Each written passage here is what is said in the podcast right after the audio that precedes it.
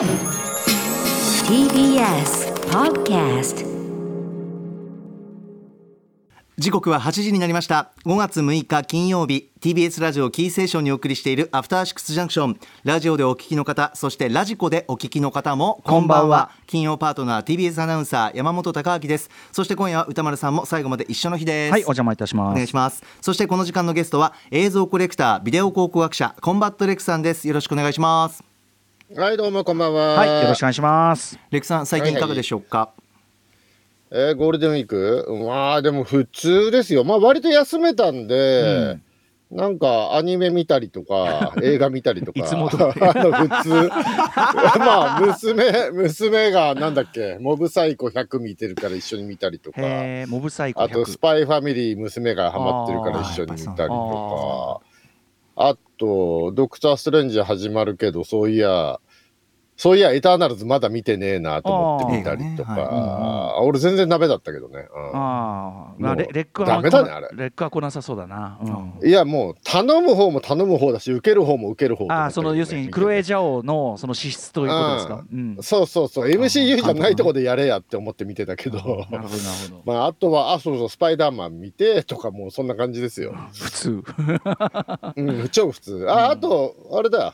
5月3日に、ゴーちゃんの毎年やってるイベントに出て、吉ゴーさんの日ってやつ？はいはいはい。ああ。久々森田君と会ったよ、だから。あのサミュエルことね。何気に、うん、何気に森田君と全然会ってないからさ。はい。結構久々だったな。ああ、そうですか。うん会いまして、うんなんなんていうの？証言ブブカみたいな感じでしたけどねああ。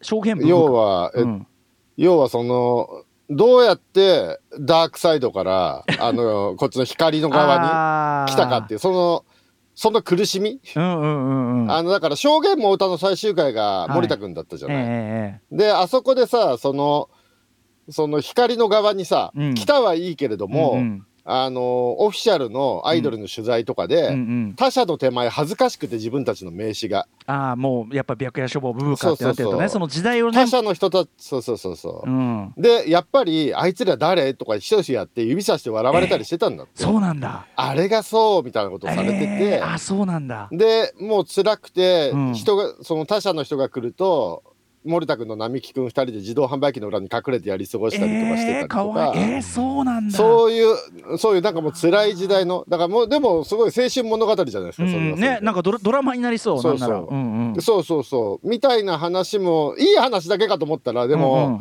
それはひそひそされるよみたいな話もたくさんあって。あのーかつてのね ダークサイドだった頃のねここでここで言うのもはばかれるようなその森田修一という男の異常性みたいなのを 部下であった並木君からいろいろ聞いて。それ面白そうでも、うん。いやだってさもうさなんつううんうのん。部員に対してえ部員に対してお前は出家か在家かとか言って確認取るんですよ。え などういうこと？やばくないですか？そのずっと会社に？いやだからうん会社在家のやつはダメだとか言って出家出家の人たちは会社の近くのアパートに2人とかで住まされて。もうだからその 全全生活をそこに預けられるかっていう。そうそうそうそうそうみたいな。今じゃちょっとね。ダメでしょそれみたいな、うんね。全然知らなかったんだけどそんな話。うん。恐ろしい話とか聞いて。外前の話ですまあからね本人も反省して謝ってましたけどね。うん。あそうですか。とかまあそういうね。まあこれも話していいのかどうかわかんない話ですいやけど、ね、話してるでしょこれ話してるええでもももっとやばい話もっとやばい話いっぱいあったかだかららそれそれもっとやばい話があるって話をしてるのがダメなんじゃないの？う んそれがダメか。それがダメそれがダメだね、うん。森田君もねはい。勘弁してくださいってます。うん。まあみたいなイベントでもう 腹よじれるかと思いましたけどああでも面白そう。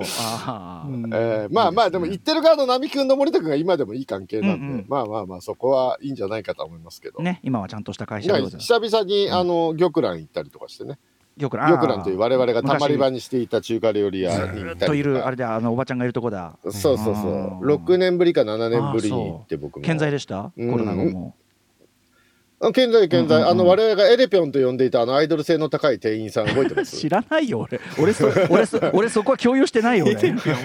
え本当に？いや時々来てたじゃんエレピョン。俺そのエレピョン覚えてない？俺そのエレピョンのくだりは俺共有してないよ俺。うん。あ本当に、うん。エレピョンって呼んでた店員さんが。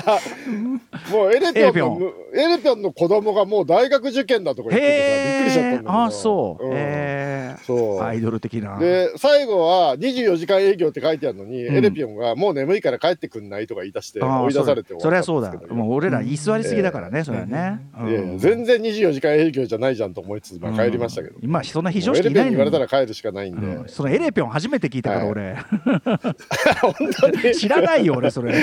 あ本当？エレピョン知らないんだっけ？うん。そうね。うん。まあまあまあまあ、はい、あのあのね。ち 中国出身のうん。女性のね、ね。方なんですお店がね我々はねアイドル性が高いんんでエレそうそう可愛い天然で可愛いんでエレピョンって呼んでたんですけど。わかるわかる。俺らもあの高校でずっと溜まってたケンタッキーの店員さんのこと勝手にアイドル視してこ小雪ちゃんって呼んで勝手にアイドルしてたもん。ね。迷惑な話ですよ本当にね。あ相変わらず勤労意欲が低くてなんか安心しましたね まあそんなゴールデンウィークですよ。ああまあ 平和でよかったです。何よりです。は はい。はいまあ平和ですよ、はい。そんなレクさんと一緒にやっていきたいと思うんですが番組では皆さんから1週間のアトロック振り返るメッセージをお待ちしております。あの曜日の特集良かった。あのライブ最高だった。あの話何度も聞き返しました。など皆さんのハイライトもお知らせください。メールアドレスは歌丸アットマーク tbs.co.jp 歌丸アットマーク tbs.co.jp です。ではこの後1週間のアトロックプレイバックしていきます.えーアトロックフューチャーパストはこの1週間でお送りしてきた情報や聞きどころをまとめて紹介して過去の放送を聞き返せるラジコのタイムフリー機能やポッドキャストラジオクラウドなど各配信プラットフォームと組み合わせて新しいラジオの楽しみ方提唱しています。本日のお相手改めてコンバットレクさんです。お願いしますはい。そして今夜歌丸さんもいらっしゃいます、はいよろしくお願いします。よろしくお願いでは早速今週のアフターシックスジャンクションを振り返っていきます。まずは5月2日月曜日。月曜パートナーの熊崎和人です。5月2日月曜日振り返っていきましょう。6時半からのカルチャートークはドキュメンタリー専門の動画配信サービスアジアンドキュメンタリーズ代表の坂野悟さんに今ウクライナ緊急支援企画として配信している作品やこの試みの意義についてなど伺いました7時からのミュージックゾーンライブダイレクトは29日にメジャーセカンドデジタル EP2 をリリースしたスパイシーソルでした。そして8時台の特集コーナービヨンドザカルチャーは教えてカルチャー先生ウィーク。プロ野球カルチャー先生編。プロ野球死亡遊戯またの名をライターの中溝康隆さんにプロ野球プロ野球カルチャーにまつわる疑問に答えていただきました。さまざまな質問がありました。最年長でプロ入りした選手って果たして何歳ぐらいなのかあとは球場の広さってルール定義はあるのかそれから最新の戦術どういうものがあるの？など。普段野球実況をしている私からしてもですね実はこういう素朴な質問って分かってないこと多かったので大変勉強になりました。中溝さん今回もありがとうございました。なんといっても最年長でプロ入りした選手っていうのが私の想像をはるかに上回る浜崎慎司選手45歳で阪急ブレイブスに入団したという話は非常にびっくりしました。今週のおすすめグラビアは TBS アナウンサー宇賀神めぐさんです。あのグラビアデビューを果たしたということでご紹介させていただきました。私の代役としてこのアフターシックスジャンクションにも2回ほど登場したこともありますし今ですと朝の番組「ザ・タイムというですね TBS テレビの番組に出演もしたりしてまさに大活躍の入社5年目のアナウンサーですからグラビア方面もちろん TBS アナウンサーとしてですねぜひ皆さん注目してください。宇賀神めぐさんです。皆さんよろしくお願いします。さあということで 月曜日でございますエレクさん。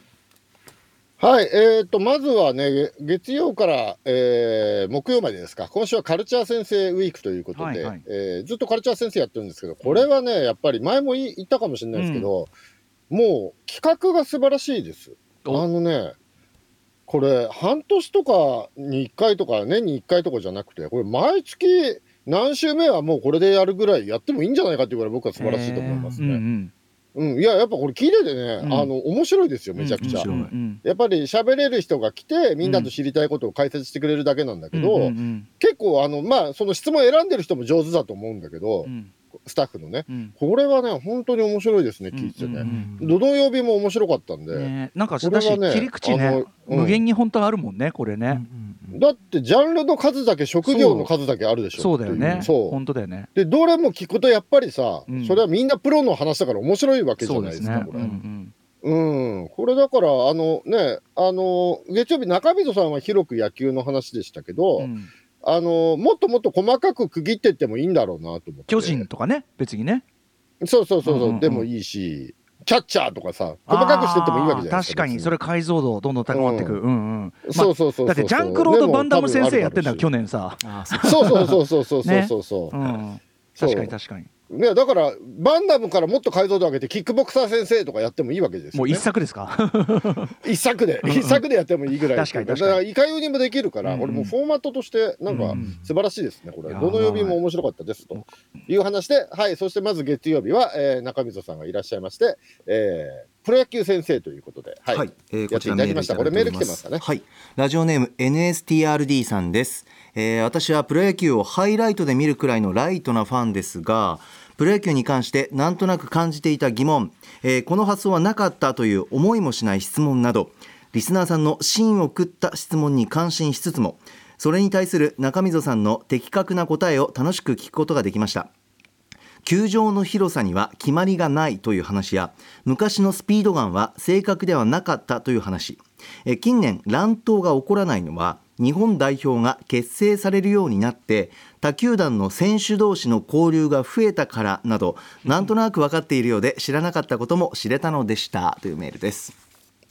はい。いやでも面白い話多かったですねこれね、うん。あのまあドラフトの話とかまあもう鉄板ですけどね。僕はスピードガンの話が面白かったですね。うんうん。これスピードガンってねあの昔はどう見ても正確じゃなさそうなうんあのまあ一応デジタル機器なんでしょうけど、うん。かなり怪しいでっかいやつ持ってなんかやってましたよね左右に振ってね、うんそれがまあ今はでもだいぶ正確に出るようになってきてはいるんでしょうねでもあのきっね。あそこの球場は早く出る。あそこは早く出るとかさそんなことでいいのかみたいなさ。そうホームランもそうだし、うん。っていうか神宮だけなんかダメっぽかったですね聞いてたらね。なんかか置いてある場所が違うとかそうそう角度によるってね。そうそうそうそうそうそう。そういうのもいちいちね。いちいちそれオフィシャルに決まってないのかいっていうさ そこが。球場の広さとかも含め結構あやふやなんですよね、その辺ねね。そうそうそうそうそう。まあでもスピードガンの話で言うとやっぱりあのスピードガンの申し子なんて言ってましたけどやっぱり出てきた当時は小松がやたら早かったですよね中日ドラゴンズほのね。うほうほう。ん、小松が150超えを連発してて当時は、名古屋は出やすいんじゃねえかっていう疑いの目でよく見られてた記憶がありますね。うん。うんうん1980年ぐらいは、はい、出てきたばっかりの頃はね。う、うん。なんだけど今の150の選手がたくさんいたりとかもう160の選手がいるのを見ると、うん。やっぱり小松本当に速かったんだろうなって気もしますけどね。本当に出てた可能性がね。うん。うん、やっぱり当時やっぱりバッターの方もみんな小松はちょっと別格に速いってやっぱおっしゃってましたしね、うん。でやっぱ面白かったのがその昔の話はいははい。結構自己申告制だから、ぜ前史時代は金谷がわわ言い言いたい放題そうわしは165で取ったみたいなね。金谷金谷節の話とかねやっぱり。さすがですよね。何とでも言えますかあのこれら前もどっかで前もどっかで言ったかもしれないんですけど、うん。昔あのいいくつか30年ぐらい前かな、うん。もうちょっと前かな。あの特番でうん。昔の選手が何キロ出ていたかっていうのを実証するっていうのがあって。あの映像とかでねで距離距離とかで割り出すことは可能ですもんねきっとね可能なはずなんですけれども、うんその番組は映像とかから割り出すんじゃなくて、うん。えっと、その番組のやり方は、うん。えっと、当時を知るうん。あ、えっと、青田とうん。青田昇と千葉茂の2人を呼んできて、うんうん。青田と千葉が、えっと、打席に立ってスピード感でどんどん投げさせて、え自分の記憶の中の沢村のスピードえまでスピードを上げていくっていうそうそう実感、え でやってってでいやいやいや。150とかえうん155とか投げてんだけど、うん。遅い。こんなもんじゃない。沢村さんはこんなんじゃない。って言い出して、うんうん。でどんどんどんどん上げてって、うん。もう160とか言ってんですよ、うんうん。160なのに遅い遅い。こんなんじゃないよって言って、うんうん。ここれでやっと金やんぐらいだなとか言って 160で、うんうん。どんどん上げてって最後165か170ぐらいでこれあこれが沢村さんだよ マジかよみたいな番組あって。いいね。でもその実感計測もねそれはだってさこのぐらいに感じていたっていうのはさまあねまあ一つ真実かもしれないからさ。そう。まあ、記憶補正もねかなりあるんでしょうけどまあそれが青田と千葉だからね、面白くないわけはないんですよ番組としてはね。いいね。でもそれはあの番組面白かったな。番組の作りりが分かってるねそれね。し本当の本当のことが分かればいいってもんじゃないっていうね。いいってもんじゃない、うん。青田と千葉のその記憶補正の方が面白いっていう判断がね、うん。やっぱりさすがですよね番組作ったスタッフがね。あと乱闘の話とかもありましたね。うん。乱闘っていうとやっぱあの場外乱闘とかもあるんですよ。場外乱闘？あ場外乱闘で、うん。あのね、あれ、83、4年ぐらい？うん。レジー・スミスってジャイアンツにいたの覚えてます、はいレジーはいはい。メジャーからバリバリのジャイアンツの4番覚えて打った、ますはいレジー・スミスがあの球場のうん。出入りの時にうん。二十数名のトラフーリガン阪神ファンに囲まれちゃって、ええええええ。危ない。そう。で息子連れだったんですよスミスがその時、で身の危険を感じて、うん。あのスミスって実は空手の黒帯なんですよ、ええうん。それでスミスが阪神ファンぶちのめしちゃって。それはそれでで警察沙汰になったって事件が当時ありましたね、あそう。そうそうあれとかは記憶に残ってますね。まあ映像とかはないんですけどねそりゃそうだ。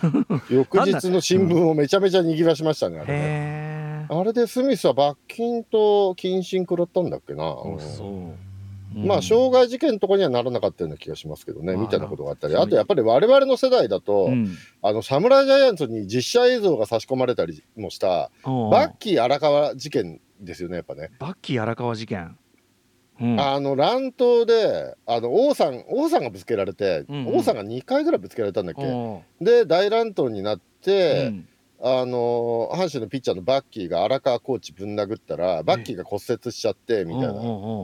めちゃくちゃそうそうそうそう、あれで阪神が、そうそう優勝争いから脱落するみたいな話なんだけど、しかもあれ、骨折した時に骨折大乱闘になったんだけど、うん。乱闘に参加してなかった長嶋茂雄が次の打席でホームラン打つっていうドラマがあったりとかうん。うん。うん。うんだったんじゃないかな、確かね、それが侍ジャイアンツでも描かれたりしてましたけどね。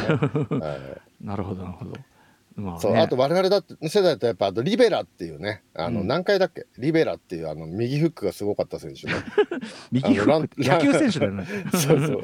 そうそうそう。そうその、うんうん。そのシーンはあのプロ野球コープレチンプレーで何回も何回も見た記憶ありますけど、ね。ああまあそういうのやってたもんねまあとかもね含め、はい、うん。はいはい。まあいろんなことを思い出しながらね聞いてました。面白い特集でございました、やっぱ長水さん話上手だからね、うんはい、ねまたぜひ来ていただきたいなと思います、はい、さあ続きましては5月3日火曜日参りましょう火曜パートナーの宇垣美里です。どうしても朝をちゃんと満喫したいときは、前日にフレンチトーストを仕込みます。食べるためだったらどんな眠たい眼をもこじ開けられる。食べるために生きてます。5月3日火曜日、振り返ります。6時半からのカルチャートークはアニメ先生としてアニメ評論家の藤津亮太さん登場。アニメに関する疑問、質問、解説していただきました。7時からのミュージックゾーンライブダイレクトはアンビエントソングライターイランイランさんによる取り下ろしライブ音源でした。そして8時台の特集コーナービヨンドザカルチャーは読書についてあれこれ語らう雑談企画ブックライフトークフィーチャリング武田砂鉄砂鉄さんの名言に対するじくじたる思い、わかるわーと思いながら、しかし同時にちょっと怖さみたいなものも感じ、あの球数の多さというか、戦闘能力の高さに憧れすら感じたうがきでした。はい火曜日ですレクさんいかがでしょう？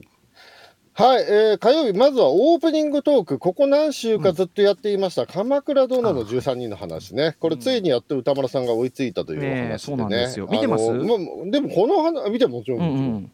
もうこの話何が素晴らしいってでもまずまあこの番組いろんなねカルチャーの話題ありますけれども、うんうん。割とみんなが知らないものとかをなんかこう教えていただくみたいな側面が強いんですけど、やっぱ日本中のみんなが体感してるカルチャーについて話すっていうね、うん。ことって意外とあんまりないじゃないですか。うんうんしかもね、あのもうほとんど日本中の人がね、めちゃめちゃ毎年見ているのに、最後に見出したのが歌丸っていうところも含め、なんか なかなかこれ面白いですよ。ね、このオープニング、何週もやってる最後じゃねえよ。最後じゃねえよ別に。最後でしょ。最後じゃねえよ。地球最後の男オメガマンみたいに言うんじゃない15話まで行って。から見出したって生き残りみたいに言うんじゃない。なかなかいないでしょ15話から見出した人。まあでもうん。あのあそこがまあなんですけど乗り出した人もいるとは思うけどね結構ね。うん。あああれがすごかったっていう、ね、そうそうそうそうはい、うんでまあその鎌倉幕府っていうのが血で血を洗う権力闘争っていうのはねまあ割と皆さん歴史の授業習った方だったら知ってると思うんですけどもうん。ドラマ化するときにやっぱりこうやむにやまれぬ事情とかにしがちなんだけどうん。もうはっきりと鎌倉殿の13人は頼朝義経の源氏勢がクソ野郎っていう描き方をしてるところが、うん。まあいいですよね。うん。で頼朝もうん。うん。晩年になると人が変わるみたいに描かれることもあるんだけど、はいはい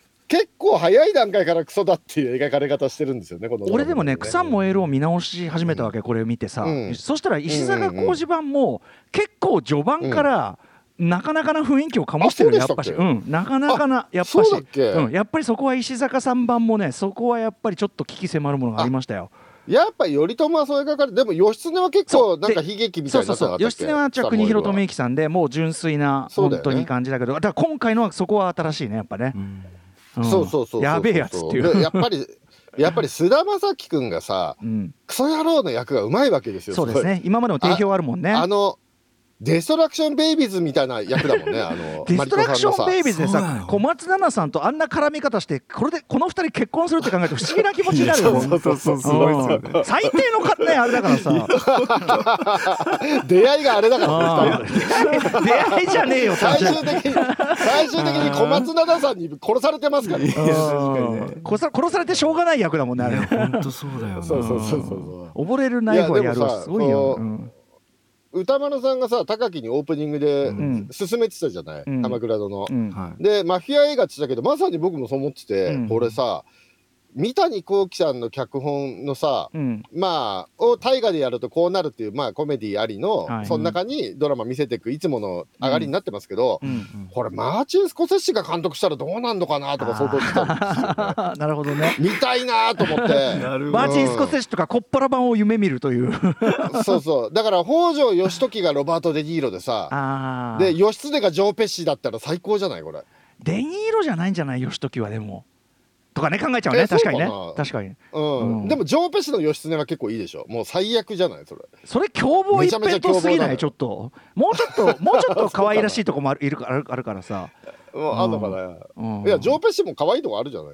あまあ確かに確かに、まあ笑ってる時が一番怖いみたいなのありまあのすよね、まあわかるわかる、うんうん、逆にそっちをだからマフィア映画に置き換えてね。なるほどね。うん。そうそう。だからこれそのねあの完全にマフィア映画の感じでデ・ニーロがやったらどうなんのかなっていうね。グッドフェローズみたいな感じでやったら義時はでも今んとこ立ち位置的にはさあの、うん。あれぐらいじゃない？そうグッドフェローズのさあの、あいつだから主人公ぐらいの、あはいはいうん、ちょちょっとこうおさいあの右往左往する感じっていうかね。あそうね、うん。今はね。でもまあ最終的には義時も闇落ちするんですかねねよしいや義時こそがね結構冷酷になってきますからね、そうですね、うん、まあ要は全員脱落してきますからねこれ全員ね脱落あと北条家も結局ね、全体が結構やばい感じになるからまた、まあ最終的にはね、うん。うん。まあでもさこんなひどい話がなんでまあ大河って大体そうなんだけどさこんなひどい話がさなんで共感呼ぶかっていうと、実際会社とか社会ってこんな時だから、こんな感じだからなんですよね、もうみんな大変だっていうさ。確かにそのだからマフィアものが共感呼ぶのも言っちゃえばそこはそそううだよね。そうそうそう、仁義なき戦いとかもさ、もう裏切りとか権力争いとかさ、もう仁義もクソもないわけじゃないですか、実際の会社とか社会っていうのが、まあだから共感できるっていうかまあ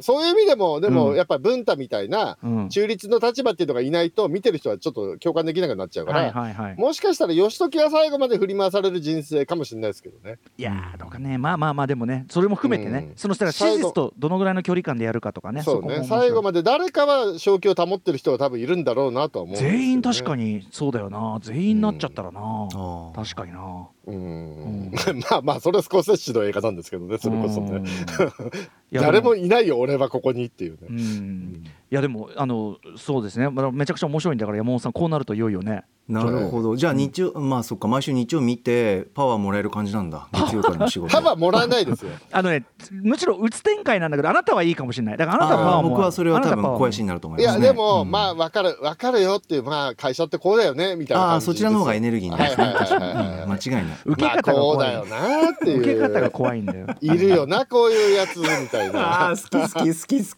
き。みたいなのに溢れてる感じ照らし合わせようじゃあはい。はいまああとはあの西原商会のね話なんかもあるんで、はい、オープニングトークはねぜひ皆さん聞いてくださいという感じでございます。はい。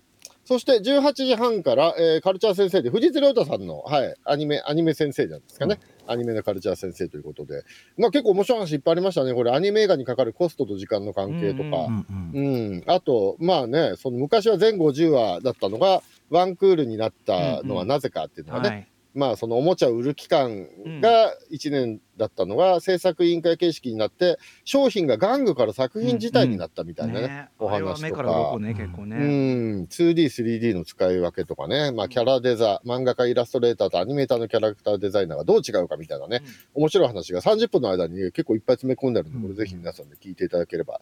もうカルチャー先生全部面白いんで本当におすすめでございますよこれ。はい。はい。そして、えー、20時代、アトロクブッククラブ、武田佐哲さんがいらっしゃいました。これね。はい。これメール来てますかね。はい、えーこちらラジオネームシャコパンチさんです、えー今アトロクで私が一番興味のあるコーナーかもしれないアトロクブッククラブ今までゲストに来た読書家の方も名作と言われる文学作品や最近のベストセラーなど読んでいない本もたくさんあり佐哲さんからは全てを読めるわけではなくみんな無理しているという話を聞いて 文学作品では今更太宰治や最近は尾崎紅葉を読んでいる。私も少し安心しました。というメールいただきました。はい。えー、ね、先ほどはカルチャー先生のフォーマットを散々褒めましたけど、このアトロクブッククラブも本当に素晴らしいっていうね。これは本当マイゲームマイライフのブック版でね。そうそうそう。まあもう僕は別名マイブックマイライフと呼んでるんですけれども、もうこれは早いとこマイミュージックマイライフとか、マイムービーマイライフ、うん、マイコミックマイライフ、ね、うん何でもできるわけですよ。マイプラもマイライフ。確かにそう。それぞれの、だから、コンテンツがどうとか、マニアックな話じゃなく、それぞれの人の個人史を聞くだけで、うん本当に面白いなっていう。うんね。これは、だってね、マイゲームマイライフがあんなに何でも続いて面白かったわけですから、うんうんこれ全ジャンルでできますよね。本当だねね。そしうん。て全ジャンルでやって、ハシピーがスポンサーね、取ってきやすそうでもあるから、これ頑張ってほしいなっていうかね、いろんなジャンルでやるといいんじゃないかと思ううん。フォーマットでございます。はい。そして、えー、武田先生いらっしゃいまして、なんか、やたらなんかの冊子でしたね、歌丸さんの紹介文で言ってましたけどね。なんだっけ、車に構えてチェケラッチョとは言わないタイプだっけ？何その、954プレスの 最初のウィークエンドシャッフル始める時のやつで。誰が書いたんだって話そうそうそうそう。で俺もそれわ忘れてたっていうか意識してなかったからその時は。まず、車に構えてチェケラッチョ、チェケラッチョって言うタイプって何なんだって話ですよね。チャギそんなやついるのかあってチェケラッチョっていうの別に茶に構えてんのかそれみたいなさ。構えた上でチェケラッチョって言うのってドイツを想定してるんだよ、この文章って。話ですけどね。その話やったらね、これいいもん見つけたぞって感じで何回もいやいや何回もよ吉田剛さん的なそのうんまずはねジャブが来るわけですよそれはね。おっしゃってましたけどね。はい。まあ、ここでも、まあね、あの、やたら武田砂鉄さんが電子書籍を拒絶すする感じとかね、そう。大変面白かったですけど。全否定の人も珍しいけどね。そうですね。うん。偽書店とか言ってましたね。確かに。ねリアル書店って失礼だってね。確かにね。本当だよねね、職業柄で編集者時代読んだふりしまくってたみたいなね。で読んでないことを悟られないようにね、もその目標を自分からそらすテクニックとかね、そんな話もしてましたけど。勇気が。ねあの話題をどんどんそのやばくない方にずらしていくとか言ってね。まあ、あとはちょっといつもと違う感じは書き手としてのトレーニングの話なんかも他の方にはないトピックがちょっとありましたからね、そのバーンの写経をしていたって話。そうねそう。書き写しうん。ね伊藤清則さんね。うん、していたって話なんかもちょっと面白かったですねこれ、うんはいもうこれもフォーマットもね面白いしもう間違いないんでこれもぜひ皆さんね聞いてみてくださいという感じありがとうでございますますさあ続きまして4日水曜日です水曜パートナーの日々真央子です。5月4日、緑の日でした。水曜日振り返ります。6時台のカルチャートークは芸人で絵本作家の広田明さん、アトロク初登場でした。子供も大人も楽しめる、発想がぶっ飛んでるぶっ飛び系絵本ご紹介いただきました。そして7時からのミュージックゾーンライブダイレクトは3月にファーストアルバム DIVA U をリリースしたゆっきゅんさんライブコーナー初登場。皆さんにぜひダンスも見てほしいな。ミュージックビデオなどでチェックしてみてください。そして8時からの特集コーナービヨンドザカルチャーは教えてカルチャー先生ウィーク。洋画の吹き替え先生編フィーチャリング森川俊之さん。トム・クルーズ、キアヌ・リーブス、ユアン・マクレガーなどなども数々のハリウッド俳優の吹き替えを担当する声優の森川俊之さん、スタジオに降臨しました。洋画の吹き替えに関する質問にどんどんお答えいただきました。帝王、森川さんのですね、お答えが、もうまさに帝王の視点といいますか、吹き替えにおいてもトム・クルーズとこのリップシンク、口の動きだけではなくて心もシンクロさせるというまさに極みのテクニック、感服でした。そして日本語はまあ唯一と言っていいでしょう、縦書きができるというのが吹き替えにおいての大きな強みになっているというのには本当に本日最大のへえ、えーっていう近いへえが飛び出しました。本当に楽しかったです。時間が足りなかった。以上水曜日でした。はいレクさんいかがでしょう？はい、この日も20時代カルチャー先生ね、えー森川俊之さん面白かったですね。はい。これは、えっと、最初に月曜日の時で言いましたけど、これこそだから声優編じゃなくて映画吹き替え編ってちょっとね、絞って細かくしてますもんね。うんうんうんこれだからいろんなのできますよね。きっと声優の方でも細かく絞っていけばね。はい。で、これメール来てますかね？う。はいありがとうございますラジオネーム仮暮らしのナオトッティさん、えー今週はカルチャー先生ウィークということでどの曜日も聞き応え抜群だったのですが特に印象に残ったのは水曜日。森川さんによる洋画の吹き替え特集です。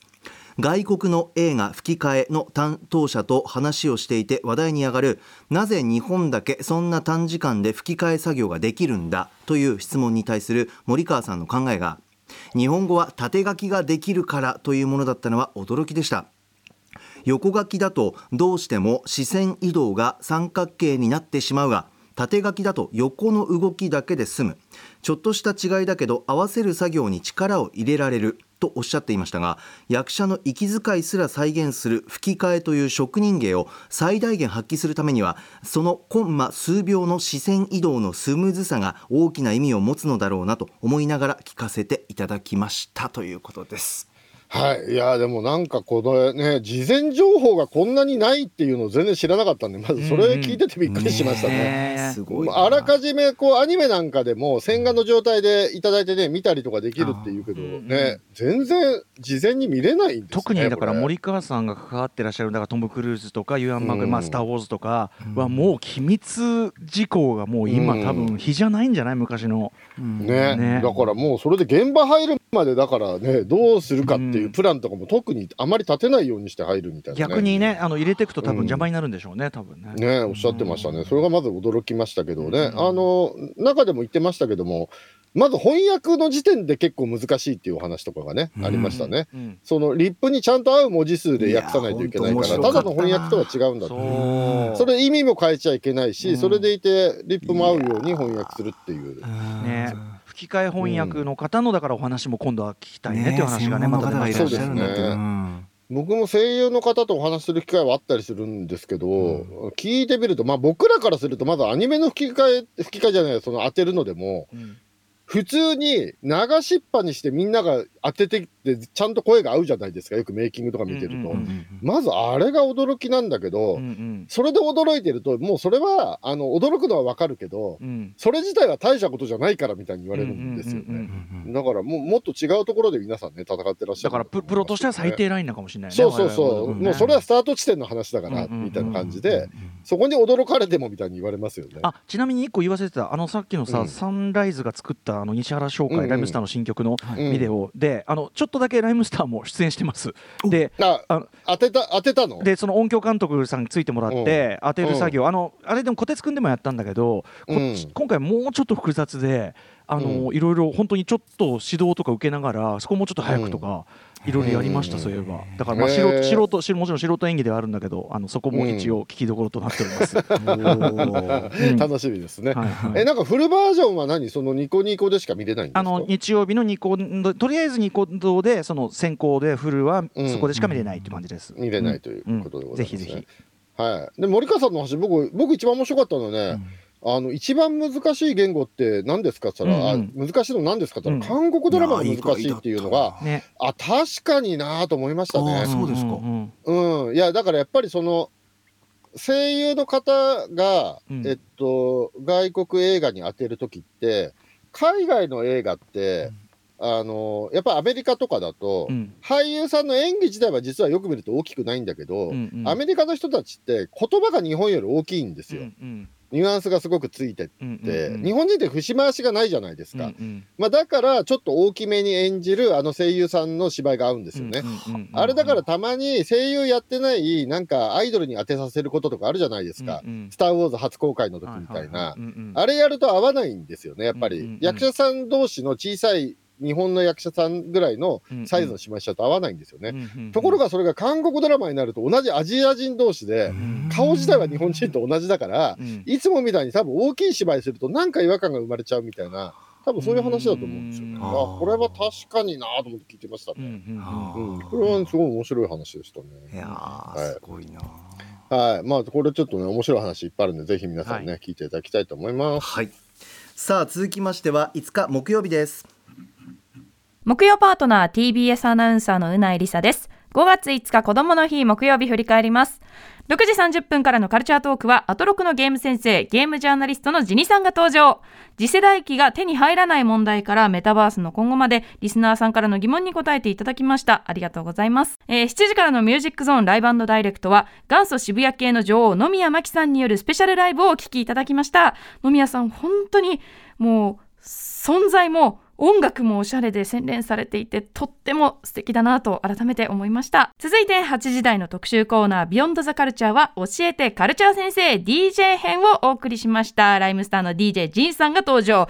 生の Don't Think Feel を聞けて私は非常に満足なんですけれどもアーティスト DJ としてのお仕事はもちろんクラブ DJ としてのこだわりなどのお話も聞けて DJ のお仕事の深さなども聞くことができました。特になんかこう聞いていてへえと思ったのがそのレコードのお掃除方法。とっても面白かったです。ぜひぜひ。あとレコード針のねこだわりとかもあのしそんなにねいろんな種類があることも知らなかったのでへえとなるお話たくさん聞きました。皆さんもぜひ改めて聞いてみてください。以上木曜日でした。はいレクさんいかがでしたか？はい。えーっと、まあ、なんかカルチャーとか特集の話じゃないんですけれども、この日はオープニングだけでなく、至るところで調味料の話をしてるんですけど、それがすごい面白かったんで、やっぱ、なんか、うないさんのエンジンがかかった時がやっぱすごいですね。うん。調味料だけでこんな盛り上がるんだっていうね、面白かったな。ね胡椒は、胡椒がずるいとかなんかずっと言ってましたよ。最後にね最後に出てきて全部持ってくからずるいっつっ持てね。ってくみたいうんな話とかね。うん。これ面白かったですけど。うん。俺最近気づいたんだけど、ええ。歌間さん納豆ってどうやって食べてます？あー場合によるけど納豆単体だったらやっぱそのついてるタレとからしで混ぜて食べるみたいな、だし醤油とからし、うんうんそうだね。うん卵は入れない派？卵あんま入れない。うん。ああ僕も入れないんですよ。卵うんうん僕に、入れるとなんかビジュアルがぐちゃっとする感じが苦手で、うんうんうん。苦手なんですけど、ええ。でたあの最近見つけたんですよ。新しい納豆の美味しい食べ方、ほうほうまあこれやってる人にとっては何を今更だと思うんですけど、うんうんはい。あのまあだし醤油入れるじゃないですか、うんくっついてる、うんで、まあ、からし入れるじゃないですか、うんうんそこにねふりかけかけるとめちゃうまいですよ、ふりかけってで。えふりかけっていろいろあんじゃん？何いやだからそれお好みですよ。のり玉でもいいし味道楽でもいいし。そこはいいんだ。へえそこは何でもいいんですよ。いろんなふりかけかけるとその納豆のネバネバぬるぬるしてる納豆にパリパリ。パリパリした食感が加わるんですよ。めちゃうまいですよ。うちでも俺うん。ふりかけだから多分さお子さんいるからかな。ふりかけ自体がねえもんなあテーブルの上に。いや、うんそれのために買った方がいいですよマジで。そのために。味うん。濃味濃くないですかって質問が来てるよ。いや全然濃くない濃くない濃くない、うんあのそれは量量自分で調整すれば。味変できるから。そうそうそうまああとはからし入れる代わりに食べるラー油入れたりしても美味しいですけど、ね、ああなるほどね。いやそんなこと言ったらうん。レクさんあれですよ。あのだからたあのついてるだしみたいなの入れずに、僕ドレッシングとかでも結構かけます、ドレッシングあり。なるほどね。ドレッシング？合います。えサウザンアイランドとか、うん全然合います合いますあのね納豆ってよくできてて本当プレーンで味がしないんですよ、何もかけなければだから絶対美味しい。いやもう洋風になるから。わかる俺だからキムチをキムチ入れてキムチのそのなんかあのき容器の汁をちょっと入れたりとか。ありです。僕もそれもやります。キムチも入れキムチる納豆ね。そうそう。何でもねえー。納豆って寄り添うから本当に。ニュートラルにそう。本当にもう何にもプレーンな人。何にもまああとはねちょっとひと手間かけて刻みネギですよねそりゃそうだよ。そまあこまでいけばもうまあ立派なもんだ。僕わさびでもまあふりかけふりかけ試してマジで。あいやでもドレッシングドレッシングも結構、そうそう。もしふりかけまずかったら俺俺が返品するからお金返金するから。返金するぐらい。本当に返金するぐらい。間違いないんでふりかけ試して。どいつもこいつもさあのさ あのさズームのチャットでもオリーブオイルとか勝手なこと言ってさ言い張るなだからお前ら。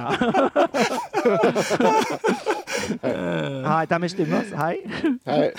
えっとそれでえっとまずカルチャードッグでジニさん来たところでちょっとこれ一瞬だけ触れますけど、はいね PS5 手に入んないなと思ったらやっぱり転売屋なんですね。これ困ったもんだな。俺まだ買えないんですよ。買おうかなと思ってたけどいまだにだって、うんあの見に行くと10万円とかしゃべ9万円とかこれって倍額話ぐらいつけてるんで全然買えなくて。チケット例えばさライライブ行こうと思ったらチケットがダフ屋に買われてて行けないとかそんな話じゃんこれさ。ひどいね、話だよこれ。導体の問題もあるから、ん。供給されるのが34年後とか言っててもう次世代機出るだろうっていうね。ね加えてね半導体そのものが持つその環境負荷の話とかもあったからなかなか複雑な気持ちになりましたけどそうん。でななんとかなんないのかなと思ってなんかね、うん。ジャニーズとかなんかチケットですごい厳しいことやってるじゃないですか、うんうんなんかああいう対策うまくできないのかなと思いますけどねはい、はい、そして、えー、と19時台ライブダイレクト野宮真紀さんいらっしゃいまして、これ驚いたのがねポータブルロックの新曲がなんとそうなのよ。ね。そうなのよ。しかも理由はよく考えたら解散していなかったっていう 驚きの理由で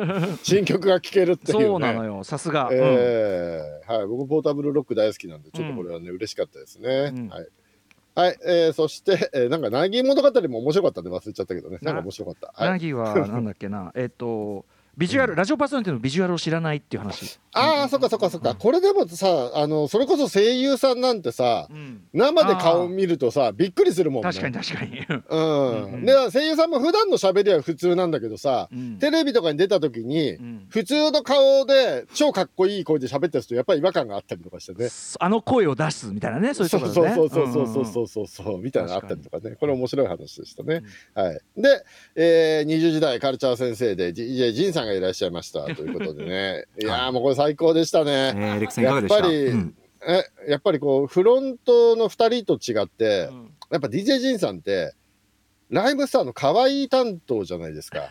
アイドル性が一番高いじゃないですか ライブスターの中で。えアイドル性はあなた勝てないでしょだって。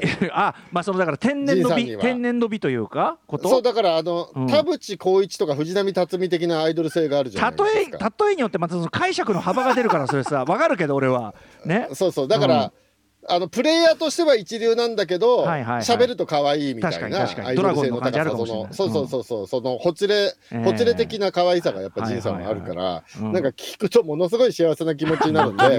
なんかちょっと気持ちが沈んでる方とかは 本当にこの特集はおすすめしたい。いや俺ジンさんこの番組来るとなんかすごいねわかりますわかります。っていう気持ちになるんですよ。わかりますわかります、うん。でもあるよね歌丸さんねなんかいつも一緒に入れて羨ましいですよね。僕はね。あのあれよ？あのステージ上で本当に時間ない時とかだと若干イライラしだす時とかもありますからね。いやでもねいいよね。でも彼彼もねやっぱラジオ10年以上やってたから自分で単独で。やっぱ、そうんちゃんとね話すもね、うん。面白いし、そうそうそう。癒されるし和むしもう最高ですよ。でね DJ と全然関係ない。一番力入ってるのがブルース・リーとジークンドーのあ話ですのさよね。あのさそうそうそうそう。あのジークンドの先生とさ グーグータッチして。石井東郷先生。格闘家と格闘家でグータッチしてしまったとか言って。でああ 思い出してもあれマジで無邪気に喜んで客客観的に見ると何も起こってないんです別に、自分の中で完結してるだけだから。ね。あめ今メメールちょっとまたスタッフから入りましてこの特集のすいません、えーラジオネーム UFO エンドさんから、えー5月5日の教えて DJ 先生にて DJ と全く関係のない質問のメールを採用していただき誠にありがとうございました。ね、そうかメールくれくださった方ですね、えー DJ ジンさんのブルース・リーへの熱量が半端なさすぎて 思いのほか時間を食ってしまい真面目な質問がたくさんあったかと思うとほんの少しだけ悪いことをしたなと思いつつも個人的には送ってすごい良かったなと思いました、ということです。いや、ジンはね、違うのよ、そのね、その質問、だから UFO、あの UFO エンドさんの UFO エねンド、さんさんの質問に答えたいから、で、これは後回しにすると答えられない可能性があるから、先に回したいって言って、いい彼のたっての希望で先に回したんですよ。そんでさ、めんどくせえのがさ、ドントシンクフィールはすぐにはできない準備がいるとかってさ、CM、CM 明けまで気持ち作ってからやったりとかさ、でいいざやったら、そんな似てねえだろみたいな。そうそうそうそうそう。散々時間、時間くれとか言って別にそんなに似てないですよ。満を持して感があったけど。これなんだみたいな。さらっと出たよね。面白かったな。えーいや、ね、あの、レコードの、レコードのクリーニングの話ありましたけど、ああ本当面白いそれ。あの木工ボンドの話してましたけど、あれ結構難しくてうん、僕結構やってたんですよ。えあれね、すっげえ難しいから、あの素人簡単に手出さない俺失敗して、うん。あのね、あのーまあ、昔からやり方自体は、なんかものの本に書いてあったりしたんですけども、あそうなんだ。うんうんうん。あのうちで一番バチバチ言うマイルス・デイビスのレコードが何枚かあって、うん。やってみたんですけど、うんうん。剥がし時が難しくて、うん。あタイミング。早くやっちゃうと、うん。溝の中のが乾いてなかったりするあんですよ。残っちゃう。最悪だ。そう。かといって、ちゃんと乾くまでと思って、すげえ時間取ると、うん。カッチカチになって剥がれないんですよ。もうくっついちゃう。そう。うん。うんだ。から適度な剥がすタイミングがわからないと、うん。あれ結構悲惨なことになるんで、うん。あれは本当になんかある程度決心してからやった方がいいですね。うん。そう、慣れてからなんか、ね、なんかどうでもいいやつとか、もう傷がついて危険なやつとかでね。練習してからやった方がいいんじゃない確かにかな。確かに確かにうんうん。とか、まあ今だったらネットでね、このノリだったら何分とか多分出てると思いますけどね。うんまあで昔そういう情報もない頃やっちゃったんで、そうちのだから、マイルスのレコード、いまだに30年間木工ボンドついたまんまの状態ですからね。捨てないんだ いつか剥がせる日が来るかもしれないと思って、まあ置いてあでもそのあの針でさ針であのさ要するに除雪車みたいにさ、ラッセルでさあ、あれ、あれもやってましたよ。あ本当？うん。ううんん。あれ、ものすごい埃たまるんですよ、針のとこに。うんうんうんい回すと、そうそうそう、めっちゃ取れますよ。針の圧をね重くしてやるというね、そうそうそうそうそうそう、やったりとかね。あと、あのー DJ の方がよくあるシールで曲の使いどころ頭出しの話があったじゃないですか、うんはいはい。技術の話で、はあれが、だからその、武田砂鉄さんのうん付箋を貼って本の頭出ししてるのとすごく似てる話だなと思って聞いて。そうそうおっしゃってました。ん。うん、だからそのやっぱアナログメディアっていうのは頭出しに関してはデジタルメディアより全然やりやすいんだセス性がねなっていう。確かにね。そうそうそうそう。そう。やっぱりデジタルって結局そこは今もで、ね、デジタルの本も付箋貼る機能とかあるけど、いやままあやっぱり、ううんんアナログには勝てないですよね。あのただまあレコードに関しては今はそのうん。DJ で要するにそのポイントが打てるからデジタルで。まあね打てちゃうからね。当然そっちの方が早いんだけどこれ、うん。あのね昨日の特集画期的だったのは、そのシールを貼ったブブブブブってこう針がずれる音、うん。あれを放送に載せたのは多分どんなヒップホップの特集やってるところでもアメリカだろうとなんだろう多分世界で初めてだと思うから。それ聞いたことなかったかも。あれが画期的うん本当に。あれリアルだったなうん、あの普段は消してる音なんで当然、うんっておっしゃってましたね。そう。まあでもあのああいうアナログな努力がねあのライムスターのライブを作っておりますんでいやすごく伝わってきたな。はい、面という感じで、この特集も大変面白かったんで、もう今週は本当にね、カルチャー先生、全部おすすめでございます。ありがとうございます、はい。あのだから DJ ジンさんのその再現というか音のやつとかってあれラジコのタイムフリーそうですねタイムフリーで聞いてはいぜひぜひお願いします。さあということで本日振り返りで紹介した各コーナーラジコのタイムフリー機能やスマホアプリラジオクラウド Amazon ミュージックなど各配信プラットフォームのポッドキャストでもお楽しみいただけます。以上ここまで今週1週間のアトロク振り返りました。この後は来週1週間のアトロクの予定まとめてお知らせしますではここから来週1週間のアフターシックスジャンクションの予定を一気にお知らせします。まずは5月9日月曜日。6時半からのカルチャートークはプロ書評家プロインタビュアーの吉田剛さん登場。7時からはセカンドソロアルバム「時の抜け殻」をリリースしたばかり。岡本図のギタリストでありシンガーソングライターの岡本幸輝さん登場。8時からはノーナリーブス西寺豪太プレゼンツ洋楽スーパースター列伝。今回は42年間ロック界のトップを走り続けるバンド U2 のキャリアを解説していただきます。10日火曜日6時半からは翻訳家の柴田元幸さんに第8回日本翻訳大賞の最終選考作品紹介してもらいます。7時からは番組月1レギュラー TRF のリーダーで盛り上げ番長の d j k o さん登場。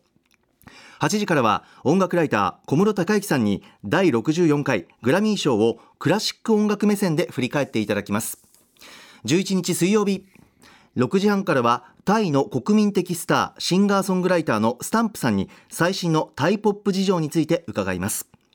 7時は藤井隆さんプロデュースによるフットボールアワー後藤輝元さんのカバーアルバムマカロワのリリース記念企画。後藤輝元マカロワスレンダリーミックス。8時からはタイポップス探検家の三六円太郎さんによる最新タイポップス紹介。12日木曜日。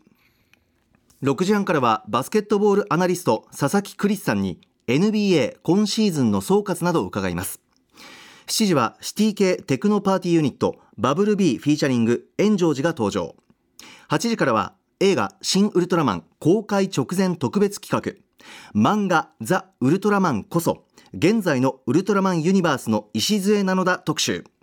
ガイガン山崎さんと高橋ひょうりさんのアトロク特撮部の解説でお送りします。そして13日金曜日6時半からの週刊映画時評ムービーウォッチメンカモンカモンを評論。7時は4月13日に配信シングル恋のジャーナルをリリースしたバンドザ・2が登場。8時からは1週間の番組を振り返るアトロクフューチャーパスト。次回もコンバットレックさんとお送りします。ということでハイパーヨーヨーのライブダイレクト赤坂は夜の7時に乗せてそろそろお別れの時間ですレクさん来週気になる特集やゲストありますか？はい、まず月曜日はね、6時半から吉田剛で、8時から西浦豪太さんっていうのは、これ、鉄板なのでね、はいすごい楽しみですね。うんで、えー、U2 特集ですか、西浦さんはね、うん次回は。もうこれ、次回、ブラウンアイの特集来るんじゃないかっていう流れになってきてる気がしますけどね。おおなるほど、うんね、うん。デビッド・ボーイから来てね、うんうんうんうん。U2 に行くわけですから、なんか来るのかなって気もしますが、で、うん。火曜日の小室孝之さんのグラミー賞をクラシック音楽目線で振り返るって、これちょっと、なんか面白そうな意外とねこれ。意外とないよね、うん。このねね。どうどういう、どういう話なんだかわかんないけど、しかもね結構クラシック多分小室さんならね。うん、クラシック界結構大きな動きがあるっつって、あ、そうなの？そうなん関係あんの？へうんえ。そうそうそう。そうはいはいはいはい。そして、えー木曜日、えーもうこれ鉄板ですね。えーっと、ガイガ山崎さん、高橋しおりさんで、ね、ザ・ウルトラマン特集ですね、うんこれ。はい。はいこれ、ザ・ウルトラマンっていうのは、アニメの方じゃなくて、漫画の方ですね。ザ・星ウルトラママンじゃなくて、内山守先生のザ・ウルトラマンですね、ジャッカル編とかあね。のーあれですよね。あの帰ってきたウルトラマンが日本酒飲んで酔いつぶれてるあ、それじゃないです。よねそれ、それ違う。えそれはあれじゃないの？それじゃない。それは、えっと、片山なんだけど、あの、そっちじゃないです。あそれは、ウルトラ兄弟物語です。あ、そっか、あれはウルトラ兄弟物語か。はいじゃなくて、もっと。もっとスター・ウォーズ的な、あの、割とスペースオペラ寄りのやつですね。はいはいはいはいはい、うんあるあるある。あれね。うんうんはいはいはいはい。でございますということで。はい。で、これ、なんか番組始まる前にさ、箕田君にカルチャー先生すごい面白いからさ、もう全ジャンルでできるじゃんとか言ってたんですよ。うんうん。で、ガガ山崎さんとか呼んで、怪獣先生とか、ほらやあ、やればいいじゃんって言ったら、うんうんうんやっぱり、その、いや、怪獣全部背負うのはちょっと、みたいな返事が返ってきたらしくて、確かにそうかもしれない。いそう、やっぱり、こう、細かくしていかないとみんな背負うのちょっと、私ごときが背負うのは、みたいな、うん。なりがちだっていう話。音楽先生みたいなことだからね、それね、だってね。そうそうそうそう、うんだから、ハシピにプロレス先生どうですかってやっぱ言ったら、いや、ちょっとそれは、みたいな感じだったらしいんで、じゃあ絞ってけねやっぱり確かに。そうそうそう、絞るとみんな多分やりやすいのかなっていう。それはそうかもしれない。そう歌丸さんがだから音楽先生って言われても困るって困る話ですよね。困る困る。うん。ね、っていうことで、はいだからこれでもね、細かくいろんなのやっていけばね、どんどんどんどんなんか、うんカルチャー先生やれるんじゃないかと思って。ーまあ僕の希望としては月1ぐらいでやっていただけると、まあ聞いててすごい楽しんでやってほしいなと思いますけど、ありはい、リスナがとうございます。ーとしてはね。はい。はい。はい。あと今日のあれ、ライブダイレクトかっこよかったですね。振り返りちょっとやる時間なかったですけど。ああ、はい。あこのトーンズさん。ああれかっこいいね。ううんうんん、俺すごい好きだわ、あれ。うんうんはい。めちゃくちゃアルバムバブルもいいんで、ぜひ聴いてみてください。ね、よかったなと思いました。うんはい。皆さんぜひラジコタイムフリーで聞いてみてください。はい。はい、はいということでそろそろお時間やってきましたけれどもレレックさん来週もフューチャーパストよろしくお願いしますはい、よろしくお願いします。すね。すみません。よろしくお願いします。いえいえいえそして、はいあの日曜日あのニコニコ生放送14時からやりますんでぜひぜひライムスターの新曲ミュージックビデオサンライズが作っておりますアニメ作品ですこちらもお楽しみに Junction.